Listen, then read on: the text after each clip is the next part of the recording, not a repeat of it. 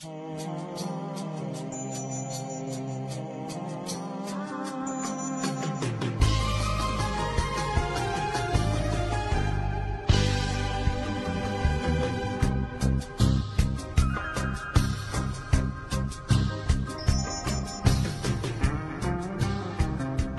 ahora estamos en un momento en que hemos aprendido que las distintas formas de violencia verbal, física, psicológica acrecientan un modelo es un modelo estructural de violencia. Me enteré de lo que era eso hace cinco días, porque mi esposa me dijo, digo, oye, ¿qué es esto de rompe pacto?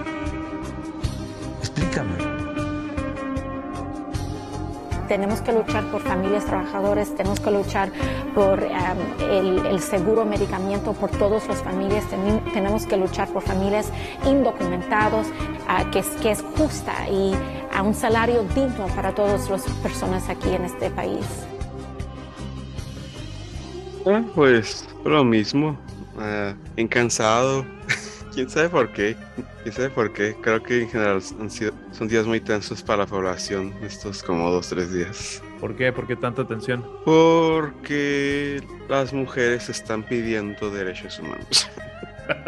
Eso siempre nos pone con los nervios de punta, ¿no? Eh, creo que eh, con esa ansiedad podemos abrir aquí nuestro programa, tu programa criptocomunista de preferencia número uno en la blockchain tecnócrata, el Politburro, transmitiendo con 100.000 watts de potencia desde la frontera del Imperio Yankee hasta la compuerta de su búnker. Y en esta edición muy especial estamos eh, muy gustosos de tener de vuelta a nuestra camaradita Luan Setterstrom. ¿Cómo estás, Luan? Saluda a nuestros escuchas. Muchas gracias por invitarme, gracias, estoy bien. Y bueno, realmente eh, creo que eh, lo amerita la ocasión que, que les cedamos el micrófono. Eh, creo que nos tenían preparada cierta, cierta conversación, ciertos temas que, que es necesario, necesario abordarlos por la fecha que, que, estamos conmemorando, ¿no? Sí, más o menos.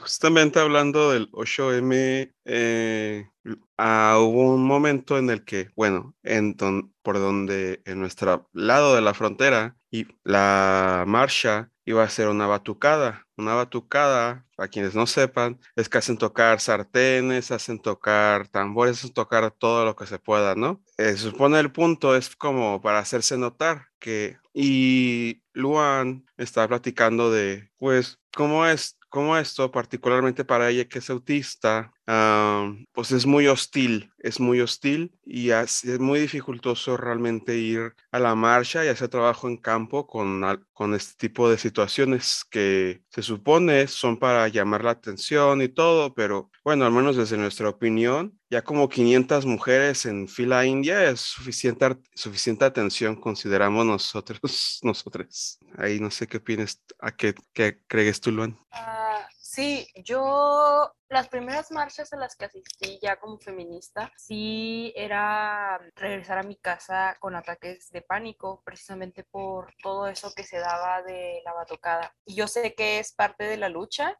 pero el, lo que platicábamos Anoki y yo la otra vez era que en muchas veces las luchas que ellas ven de cierta manera excluyen a varias eh, en el camino. En este caso, por ejemplo, hablamos de mi neurodivergencia, que yo soy autista y tengo TDA, y los ruidos fuertes pues suelen ser detonantes de ataques, de, de sobrecargas, entre otras cosas.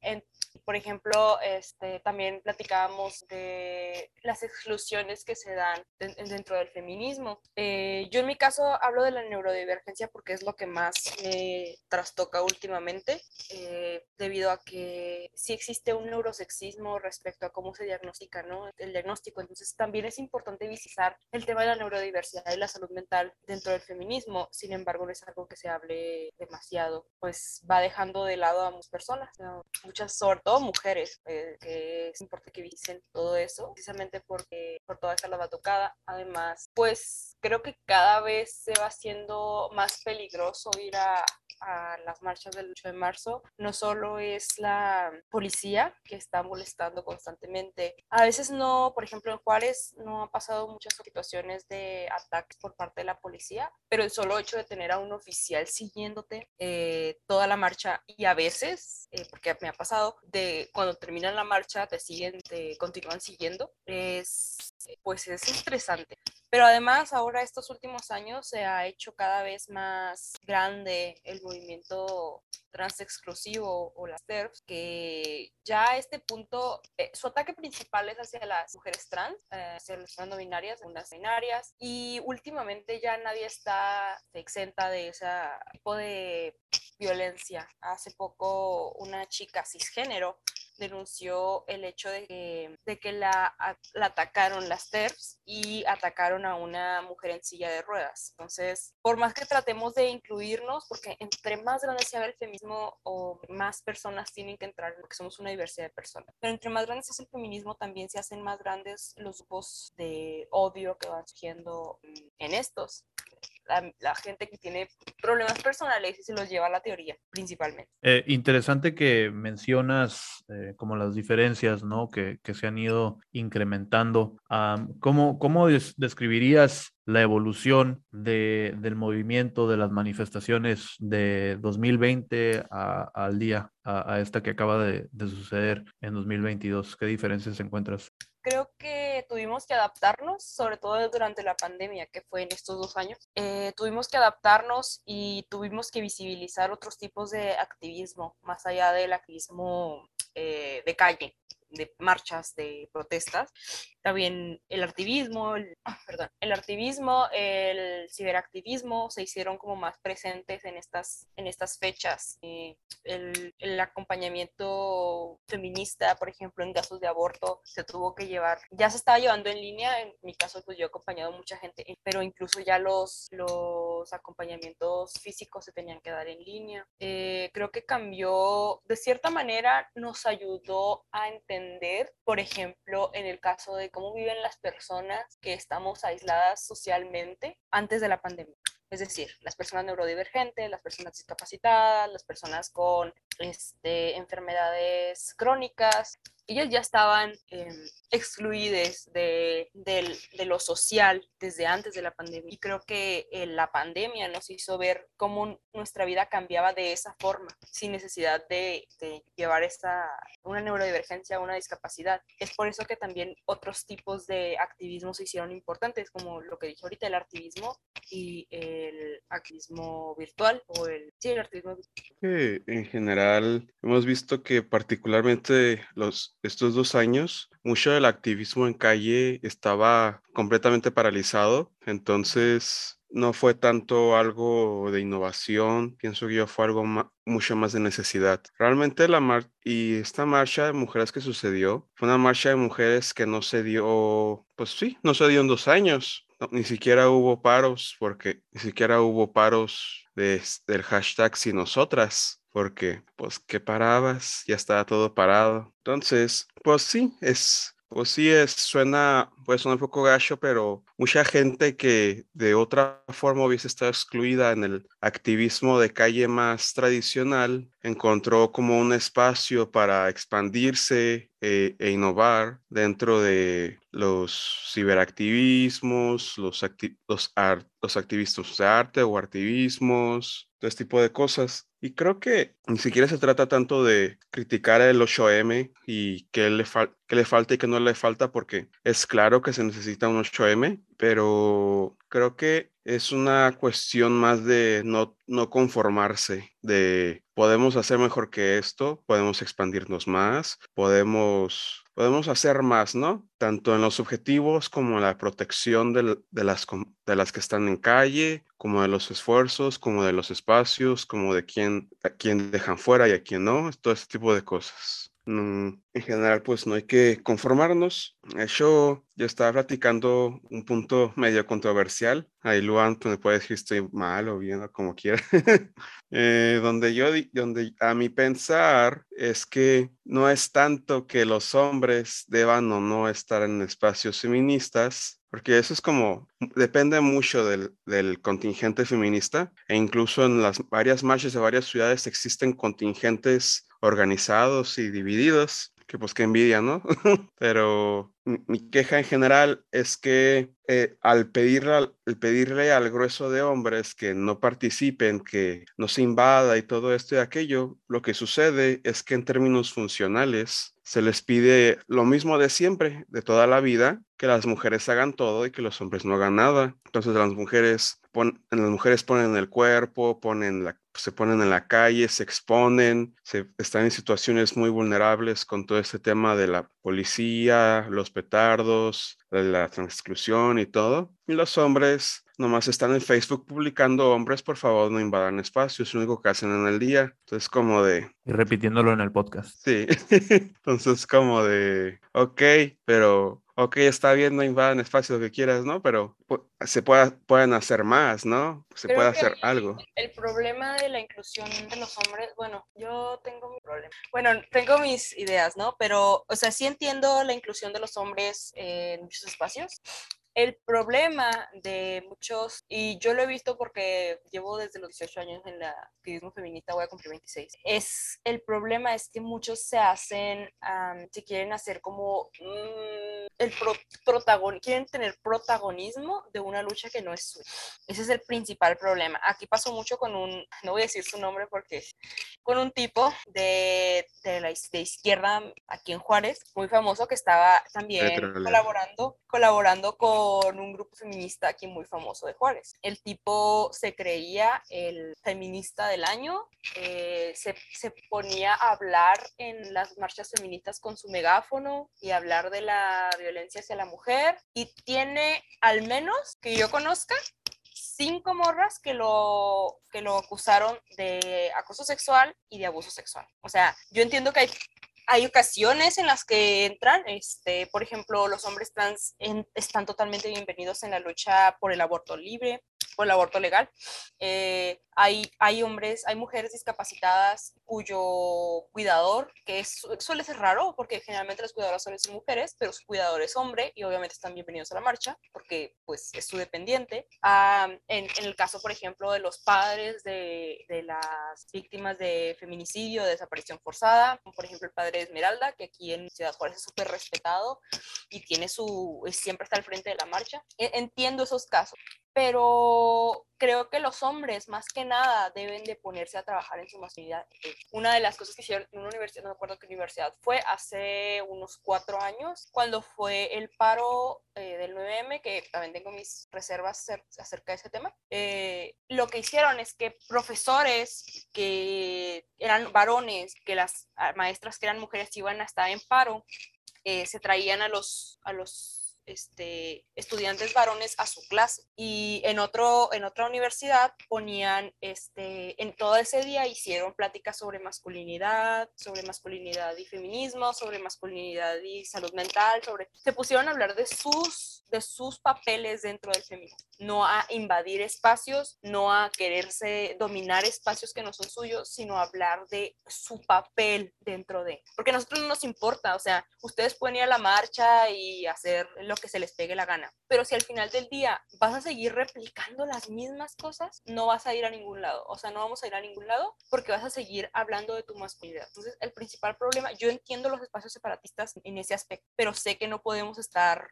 aislados de los hombres, o sea, no se puede, no es viable. En el caso de Pink Nopal, eh, nada más somos personas no binarias y mujeres, no hay hombres. La razón principal de que no haya hombres es esa, porque desde que yo conocí el aquí en Juárez había hombres en espacios feministas invadiendo espacios y luego acusados de violación, de abuso sexual, de acoso, de mientras hacían mansplaining, ¿no? Porque en, en una de las primeras este, como pláticas feministas que fui, nada más hablaban los hombres solo hablaban los hombres, o sea, eh, eh, eh, no Reunimos a un panel de especialistas para que nos platiquen feminismo. Ándale. Aquí están cuatro hombres para muy, muy educados sobre el tema para que nos den su opinión. Así era, y todas las mujeres calladas, y yo decía, wow, esta es la norma. Es, en, caso, en este caso era hijas de, hijas de su maquilera madre, ahora ya no hay hombres, pero cuando inició había hombres. Y eran puras mujeres, yo y, y como cinco o seis hombres, y nomás hablaban entre ellos. Entonces yo entiendo que muchas quieran evitar ese tipo de cosas porque se ha dado y porque se sigue dando. Entonces lo que creo que el papel de los hombres es discutir sobre su hombría, sobre su masculinidad. Que vayan a la marcha no es el menor de mis problemas, pero que vayan a la marcha a tomarse fotos y a decir lo muy deconstruidos que son y luego vengan a su casa y actúen igual, no nos sirve de nada. Acá en la hermosa UABC, Universidad Autónoma de Baja California, este, aprovecharon los estudiantes el, el día del paro para hacer carnita y jugar fútbol en las instalaciones. Así es que felicito, felicito mucho a, a los compañeros de, compañeros de Juárez por tomar una, una ruta mucho más este, productiva que lo que sucedió acá en Baja California. ¿Te creas que aquí también hicieron carne asada hace como dos años? Ahorita ya no supe. Pero bueno, creo que lo que habla Luan es muy cierto, pero expandiéndolo un poquito más, porque eso me dedico, ¿no? Pero es que am, tal vez uno de los problemas con esto de si los hombres sí o no es que se, es muy fácil olvidar que existen otras luchas aparte del feminismo. Y aparte que esto no aplica nada más con feminismo y los hombres. Aplica, por ejemplo, por un tiempo se anduvo se deterioraron muy feo los espacios transfeministas porque eran puras mujeres cis hablando acerca de cosas trans. Hubo un lapso como de dos meses que eran puras mujeres antirracistas blancas. Rollo, aplica para muchos espacios. Incluso de repente pasa que hay mujeres y, y más rara vez hombres heterosexuales que están en espacios LGBT hablando de homosexualidad, ¿no? Aquí hay un hetero aliado, Muy conocido, el David. un Saludos hetero a aliado muy conocido que, que dice que la heterosexualidad también es una disi- que también es un- que dice que la heterosexualidad también es una disidencia sexual y es el líder y quien lidera y quien organiza y todo el activismo homosexual de un ave de ciudad de, de aquí del municipio y pues la mitad lo odia y la mitad no sabe que existe. Muy- es muy así. Joder, Pero me encanta bueno, ser disidente. y bueno, X, el caso es que aplica varios espacios y creo que en general una respuesta general que se podría dar a ese tipo, como solución a ese tipo de situaciones es que, pues lo mismo, ¿no? Lo mismo que dicen muchas, particularmente las feministas negras y las feministas indígenas, que existe más de una lucha, existe más de un feminismo, existe más de una lucha LGBT, existe más de una lucha antirracista, una lucha de lo que sea, ¿no? Y no es tanto como todos nos vamos acá, todos nos aliamos acá, sino es un hermanamiento, un hermanamiento y una cooperación, no aliarse, porque un aliado solo está en el fondo del, en el fondo del cuarto viendo, sino un, sino un acompañamiento, no eres un aliado, eres un compañero al lado en, el, en la calle, en el activismo, en lo que quieras, ¿no? Es un hermanamiento de luchas, ya sea desde el lado de la raza, desde el lado de la orientación o el género, incluso desde el lado de la clase, porque recordatorio, eso se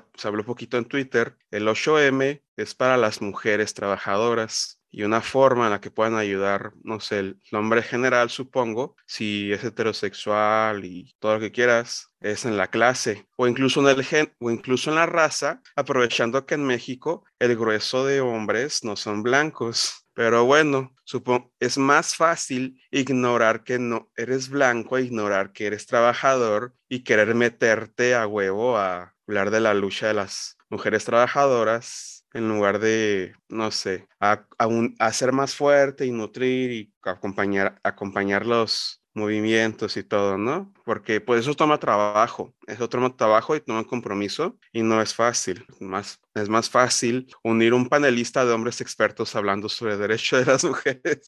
Eh, creo que otro problema que también eh, tenemos que atender es eh, más allá de la cooptación por parte de los hombres, eh, también la cooptación por parte del liberalismo, el capitalismo, eh, el famoso whitewashing, ¿no? Y este, creo que algo que salió a relucir por ahí fue las historias de Marianita Rodríguez eh, conformando parte de la marcha, ¿no? No sé si alcanzaste a ver algo al respecto, camarada B. Sí, este, se difundieron estas fotos de, de Mariana Rodríguez, la primera dama de Nuevo León, eh, participando en la marcha del 8M en, en Monterrey. Y pues dicen que, que, las personas que iban detrás de ella eran, eran guardaespaldas, ¿no? Este, vestidas de civiles, ¿no?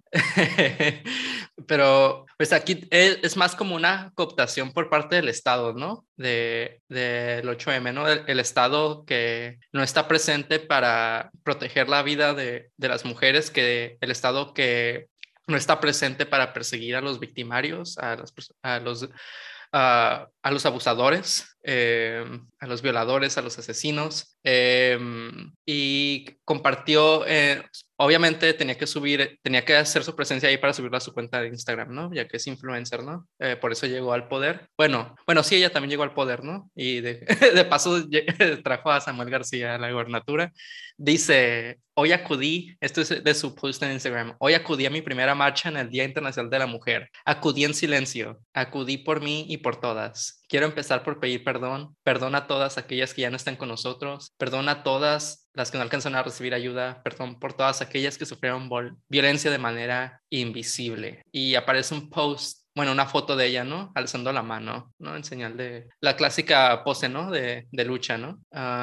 y sigue el post, ¿no? Pero, eh, pues, una vez más hace su presencia este, para viralizar su imagen, eh, para ganar likes, este, para hacer presencia, ¿no? En redes sociales. Uh, para aportar a su marca personal. Eh, pues ahí queda, queda la cuestión ¿no? de si realmente está, si Mariana Rodríguez apoya a las mujeres de Nuevo León, de Monterrey, de México, o nada más es eh, está utilizando este evento para beneficiar su imagen, ¿no? Eh, ¿Qué es lo que está haciendo su, eh, el gobierno de, de, su esposo? No sé si, si ella, como primera dama, usualmente se usaba que la primera dama, ¿no? En cargo municipal, estatal, federal, es la presidenta del DIF, ¿no? No sé si ella es, no tengo claro esto, este, si ella es eh, jefa del DIF en, en, Nuevo León, qué acciones están tomando este, para, para ayudar a las familias de mujeres trabajadoras, eh, madres solteras, eh, qué se está haciendo ¿no? en Monterrey. Yo no tengo esta información, no vivo en Monterrey, no vivo en Nuevo León, pero sería, sería interesante investigar ¿no? si realmente está con las mujeres. Y, y agrégale que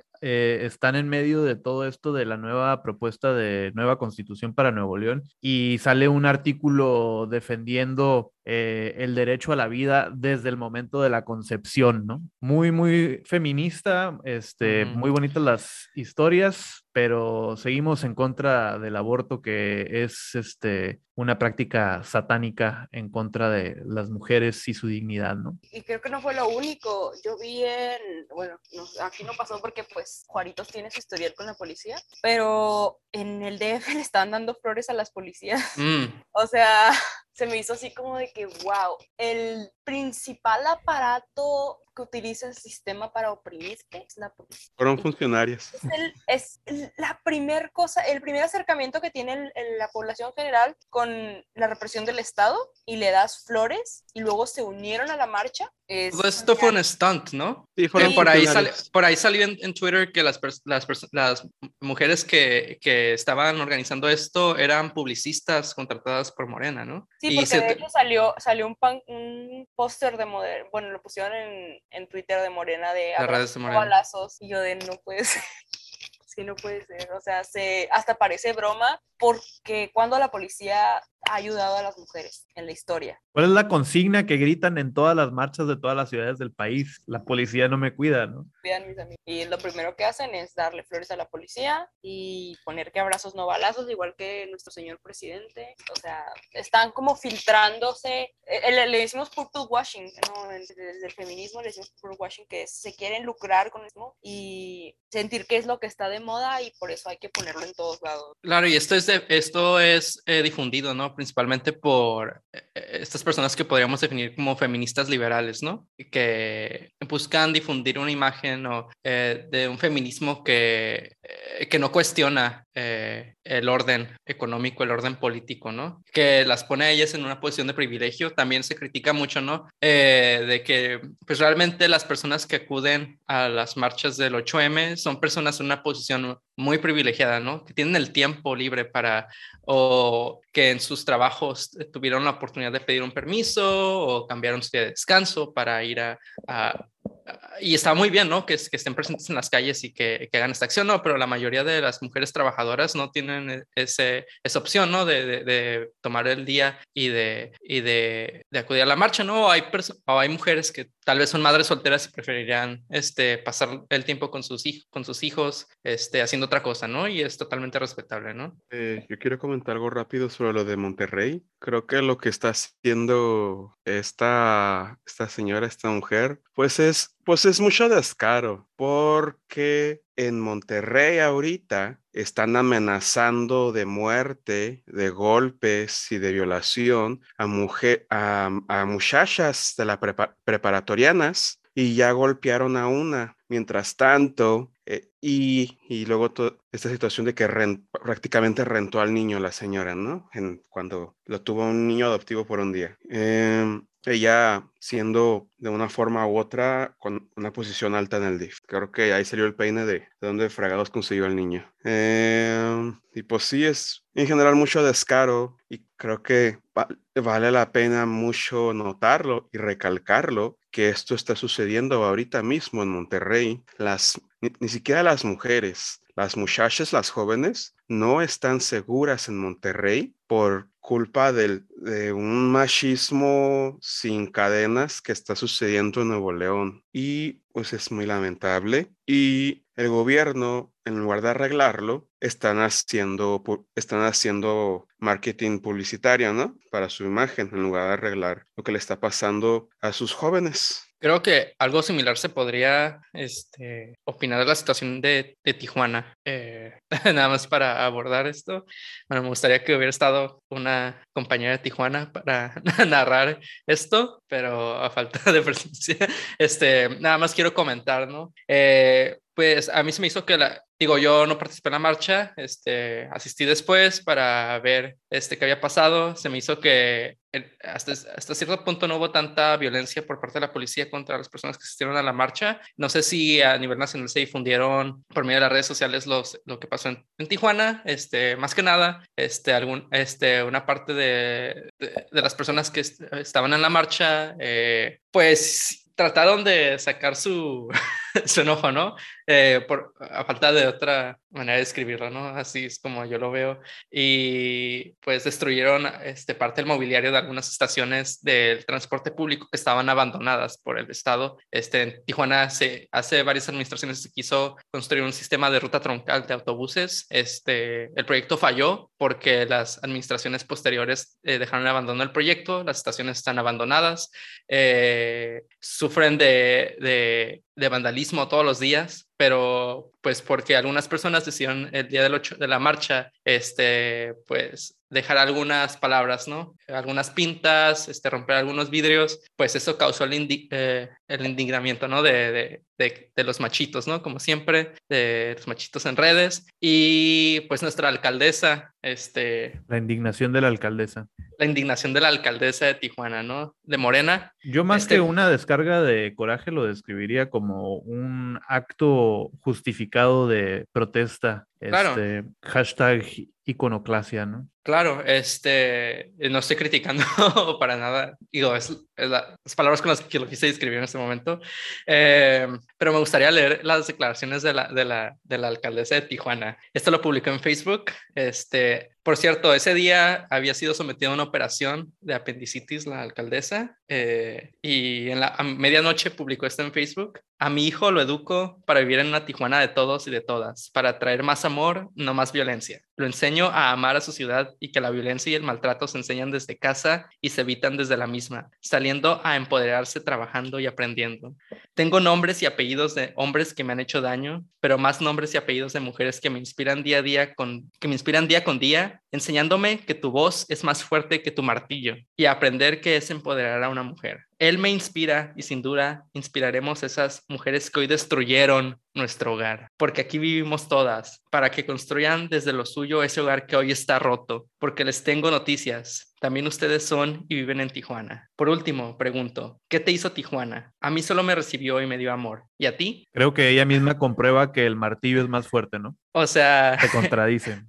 a, a una compañera de Tijuana para que diga, mira, todo comenzó cuando, cuando me andaban persiguiendo, esta vez casi me quisieron secuestrar, esta, así varias cosas, ¿no? Pero bueno. Eh, eh, Tijuana es una, es una ciudad bastante violenta. Las mujeres todos los días sabemos de casos de desapariciones de, de muchachas, de niñas, de madres, de trabajadoras. Continuamente la más violenta del mundo, ¿no? Junto Sí, es de las ciudades más violentas. Este, pero la alcaldesa decide atacar frontalmente a una manifestación que tiene todas, eh, todos los derechos de manifestarse, dado que su autoridad, su, este, sus instituciones, su- la policía municipal no hace nada para proteger a las mujeres. La policía no cuida a las mujeres de Tijuana. En muchos casos, incluso son los, los policías son violentadores de las mujeres de Tijuana. Esto lo, lo habían platicado ya unas mujeres trans fuera del colectivo y de repente se habla dentro del colectivo en donde la mujer policía, la mujer alcalde, la mujer empresaria, ella no te va a quitar la casa con sororidad, no te va a arrestar con sororidad, no te va a poner multa con sororidad, no te va a quitar a tus hijos con sororidad, no... La misma es una dinámica de poder estatal bajo, bajo una sociedad de clases, no va a haber sororidad y claramente la alcaldesa no va a proteger la propiedad del Estado con sororidad. Y aparte de eso, justa- de repente platicamos en la colectiva justo que eh, así como el dinero te blanquea dentro de la sociedad de clases, el dinero y el poder también te otorga falo, te, otorga un poder patriarcal que de otra forma no tendrías. El ejemplo, el ejemplo en Nuevo León y en Tijuana, ¿no? Luan, yo te quisiera preguntar qué hay que hacer para reclamar al movimiento eh, fuera de las manos de estas personas que se han encargado del purple washing. Creo que lo principal es no unírsele, o sea, el, yo sé que para muchas, bueno, se ha visto, ¿no? Que muchas eh, activistas se han, lo voy a decir así, vendido directamente a, a trabajar con, con el Estado. Yo no confío en el Estado, por más purpurita y de colores que se ponga, no confío en el Estado, no confío en sus métodos, no confío en el sistema penitenciario ni en la policía. Entonces, ¿qué se puede hacer? Primero, evitar sentirse tentado por trabajar o por obtener el reconocimiento de, de todas esas personas, ¿no? De, que todas, de todo el gobierno, de todo. Y segunda es obtener el re- reapropiarnos del activismo de una forma, ¿cómo explicarlo? Pues reapropiarnos de la- del activismo y hacerlo nuestro, porque ya n- va a pasar lo mismo que pasó con, eh, pues con la marcha de las diversidades. A mí me, me duele decirlo porque pues, también fue parte de la diversidad sexual, pero cada vez las marchas de las diversidades están más llenas de bares y que va el gobierno a, a poner su, ponerse para la foto enfrente de, de la bandera arcoíris y todas esas cosas que le ha ido pasando por el pinkwashing, que es en el caso de lo LGBT. Todo eso fue pasando porque estábamos tan desesperados por tener derechos que muchas personas decidieron asimilarse al sistema. O sea, ahora sí que se heterosexualizaron, se heteronormaron y se asimilaron al sistema eh, en ese afán de conseguir derechos. Eso sobre todo pasó con los hombres gays, para ser honestos. Entonces, eh, ¿por qué? Porque las mujeres tenían que vivir la jodida realidad de ser mujeres y lesbianas, o mujeres y trans, o mujeres y bisexuales, o tenían que, le- vivir ese doble, eh, esa doble jodidez. Y en el caso del feminismo, poco a poco se va a ir pasando lo mismo. De hecho, va pasando lo mismo, por ejemplo, con grupos radicales, entre comillas, como por ejemplo el colectivo de Brujas del Mar, que sabe que están bien afianzadas con, el pani- con los panistas. este, y muchas feministas eh, obradoristas, de muchas feministas ahora que están con la 4T y que no sé qué tanto, que con, con el presidente, se van, se van asimilando al mismo sistema o al mismo aparato que nos oprime, o sea, que nos oprime como personas y que las oprime las mujeres que es el gobierno, o sea, un gobierno que te prohíbe ejercer derechos sobre tu cuerpo, ejercer derechos sobre tu identidad, ejercer derechos sobre tu vida. Ya ni siquiera en el caso del aborto, por ejemplo, también en el caso de que tú te quieras eh, someter a una operación para, para evitar tener hijos, tienes que tener dos hijos y pedirle pedir permiso a tu marido un marido que no sabes si alguna vez vas a tener porque o no te quieres casar o te gustan las mujeres. Entonces, si todo eso lo hace el gobierno, ¿qué te garantiza que no te va a dar la patada en la espalda la primera? Quieren ponerse para la foto como lo hizo la, la primera dama de Monterrey, de Monterrey, de Nuevo León, perdón. Este, se quieren poner para la foto, posar y seguir trabajando para el sistema. Te digo, eso es lo que pasó con la comunidad LGBT y eso es lo que va a pasar con el feminismo si no este, nos reapropiamos del discurso y si no tomamos esos como unos bloques de, contraposición a lo que se espera que, que, que hagamos, que es este, unirnos al Estado. La quimera capitalista espera una asimilación completa de todas las disidencias para poder seguir gestando su imperio del terror. Eh, camaraditas, vamos a tomar nuestro break mandatorio por el sindicato de los memes y en unos breves instantes regresamos.